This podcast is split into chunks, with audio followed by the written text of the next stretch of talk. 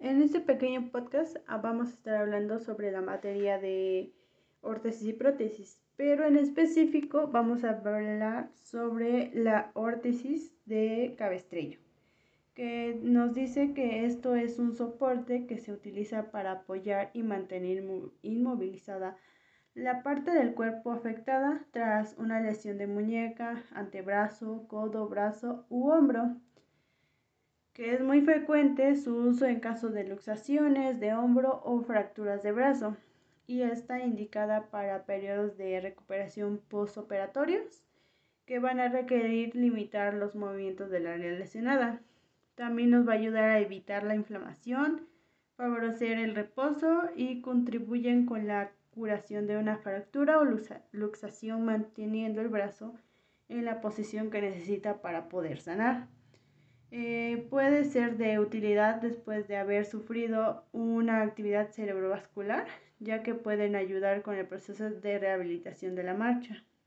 Nos vamos a encontrar con varios tipos de cabestrillos, los cuales van a ser cabestrillo tipo de Belpau, eh, cabestrillo tipo de Vietnam, cabestrillo inmovilizador simple y inmovilizador del brazo que pues los van a ser como que los más comunes que se van a encontrar eh, para eh, alguna fractura o luxación del brazo. Y pues cómo vamos como que a poder eh, saber cómo se coloca un buen cabestrillo, vamos a hacer que coloque el cabestrillo y verificar que el codo se mantenga firme en un ángulo de 90 grados y sujetando bajo el criterio médico, o sea, pues bajo el médico. Eh, vamos a revisar que la muñeca y la mano estén libres para que puedan mover los dedos y no tengan ninguna dificultad. Eh, vamos también estando de pie con los brazos que deben de quedar contenido o cómodamente, o sea, los brazos tienen que estar cómodamente y, que tengan una mm, buena movilidad y asegurarse de que el peso se contribuya de forma equilibrada para no sobrecargar el hombro o que tenga una lesión ya sea en espalda por el mismo peso. Si hay una lesión que necesita ser estabilizada, primero se coloca la férula y ya posteriormente el cabestrillo. Pues el propósito de esto va a ser de que una tablilla o férula es para evitar el movimiento del hueso roto o dislocado y que las férulas van a reducir el dolor y ayudan a prevenir un mayor daño a los músculos, los nervios y los vasos sanguíneos. Las férulas o las tablillas también reducen el riesgo de que se abra una herida cerrada o una lesión en la que el hueso sobresalga a través de la piel y posteriormente a todo lo ya mencionado, se debe colocar el cabestrillo para inmovilizar el brazo o el antebrazo para tener menos lesión y que tenga una mejor eh, sanación. El cabestrillo va, nos va a servir para inmovilizar, que la principal función. Eh, va a ser temporal, nada más lo vamos a tener por un, tiempo limitado. Eh, va a ser pasiva y va a ser estabilizadora. Y pues nos va también como que ayudar a limitar el movimiento eh, para pues evitar que se lesione más. Pero lo que sí se tiene que dejar libre son las, la muñeca y los dedos para que puedan moverse. En este podcast vamos a hablar sobre la ergonomía y la fisioterapia laboral. El fisioterapeuta cumple un rol educativo dándole información al personal de acuerdo a las diferentes tareas, sean estas en posturas estáticas o dinámicas, asesorando en el traslado de cargas, repetición de movimientos, pausas activas, compensadoras, ejercicios terapéuticos de estiramiento, flexibilidad y fortalecimiento de diferentes grupos musculares. También nos dice que la metodología del trabajo es en esta área se basa en la realización de talleres teóricos prácticos que se va a cumplir en diferentes etapas, se parte de una información general para todos los funcionarios, sean estos administrativos o de planta, donde se brinden naciones básicas de anatomía y fisiología del aparato locomotor. Eh, su aplicación pues va a ser en las distintas actividades laborales como evitar riesgo de lesiones durante la realización de las mismas. De las mismas. Va a ser sumamente importante que el fisioterapeuta participe dentro de este equipo múltiple interdisciplinario en el momento de la selección del personal, realizando una correcta evaluación postural y, y una funcionalidad del aparato locomotor con el objetivo de detectar posibles alteraciones que puedan ser favorecedoras de patologías en un futuro y sugerir al equipo eh, los posibles puestos de trabajo. Actualmente pues no tenemos como que una participación en esta área de la prevención a diferentes que de otros países. El objetivo de fomentar una cultura de prevención es para pues saber que la seguridad no es ninguna imposición ni una concesión, es un valor que implica la adquisición de hábitos, actitudes que nos aporten confianza, y que han de formar parte de, de nuestra realidad cotidiana. Eh, más allá de que podamos minimizar los riesgos laborales, existen múltiples factores que pueden llevar al trabajo al trabajador a sufrir lesiones con diferentes etiologías.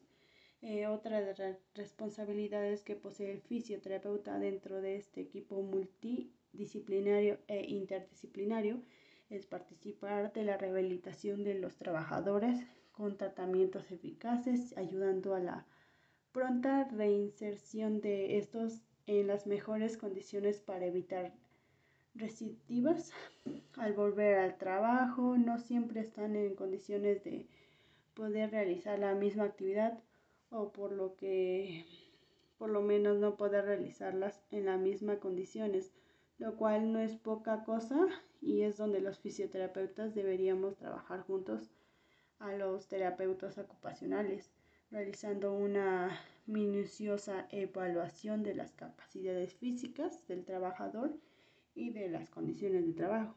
Esto debería ser implementando después de haberse completado la recuperación y antes de la reincorporarse al trabajo. Es sumamente importante para el conocimiento de las diferentes causas que pueden provocar el desórdenes en el aparato locomotor, sean estos funcionales o estructurales en relación a la actividad laboral. Uno de los primeros hechos a detectar de nuestra eh, pues, investigación es que las cifras de sufrimiento de columna son similares a los estudios internacionales, permaneciendo una alta incidencia en la región lumbar, eh, lo cual hemos observado que existen tanto para trabajadores administrativos como de planta un sufrimiento de columna mayor al 40%, el cual se ha incrementado desde el año 2001 al presente.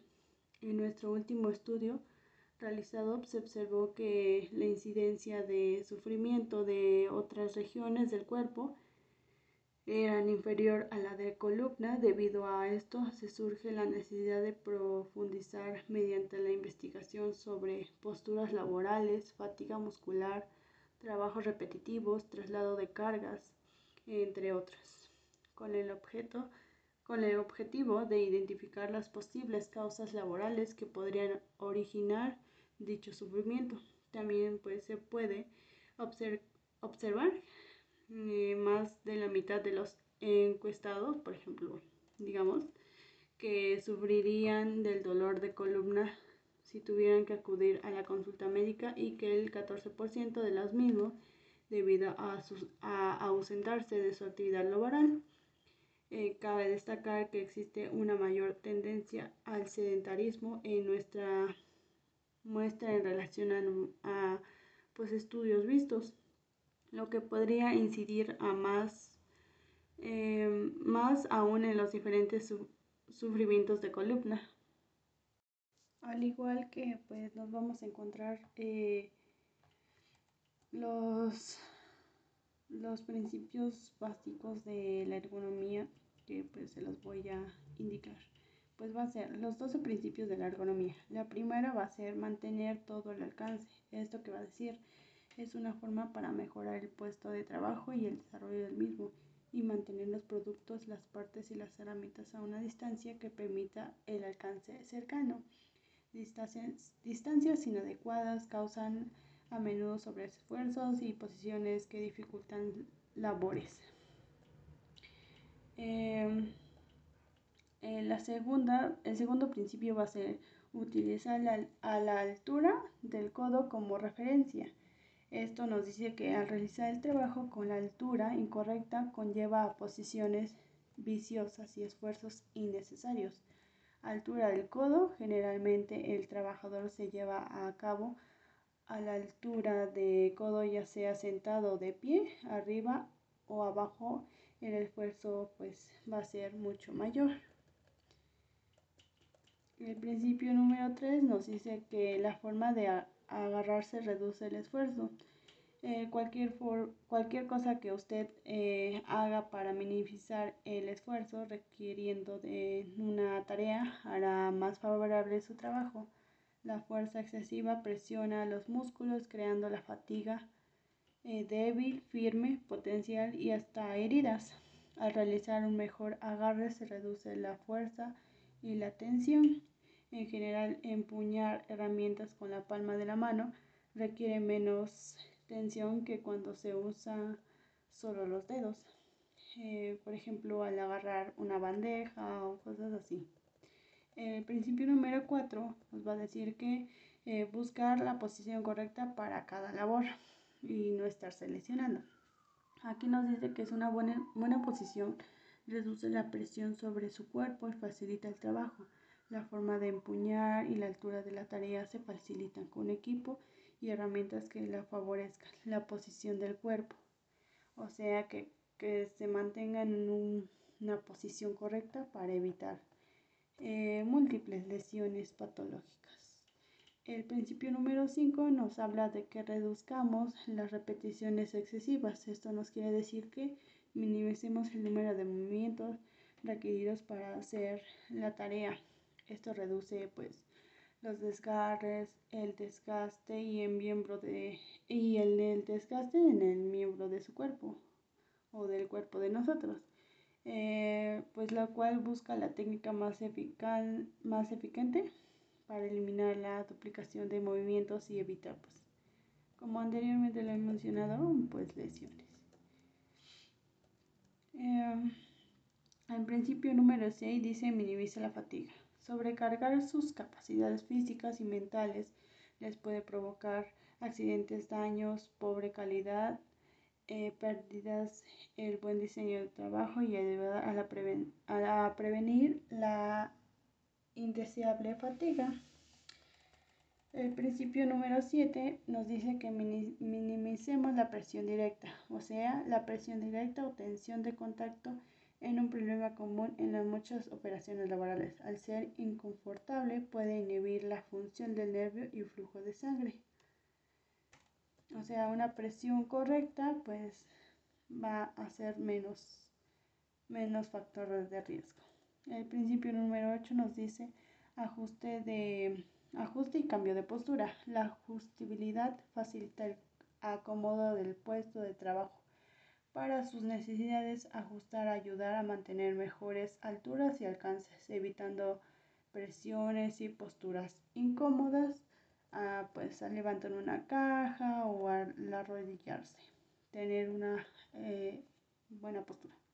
El principio número 9 nos dice que dispongamos de espacios y accesos de gran importancia que pues que dispongan ustedes o nosotros de los espacios de trabajo para cada elemento y un fácil acceso o cualquier cosa que usted necesite.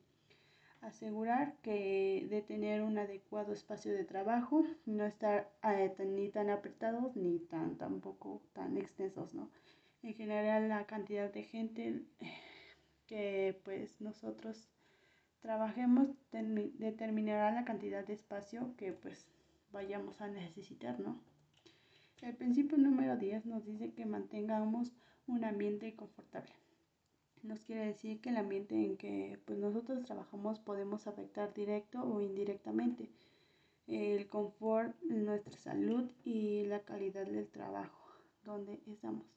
El principio número 11 nos dice que resalte con claridad para mejorar compresión, pues va a ser el resultado de un diseño inadecuado, impide visualizar los controles y mandos de funcionamiento.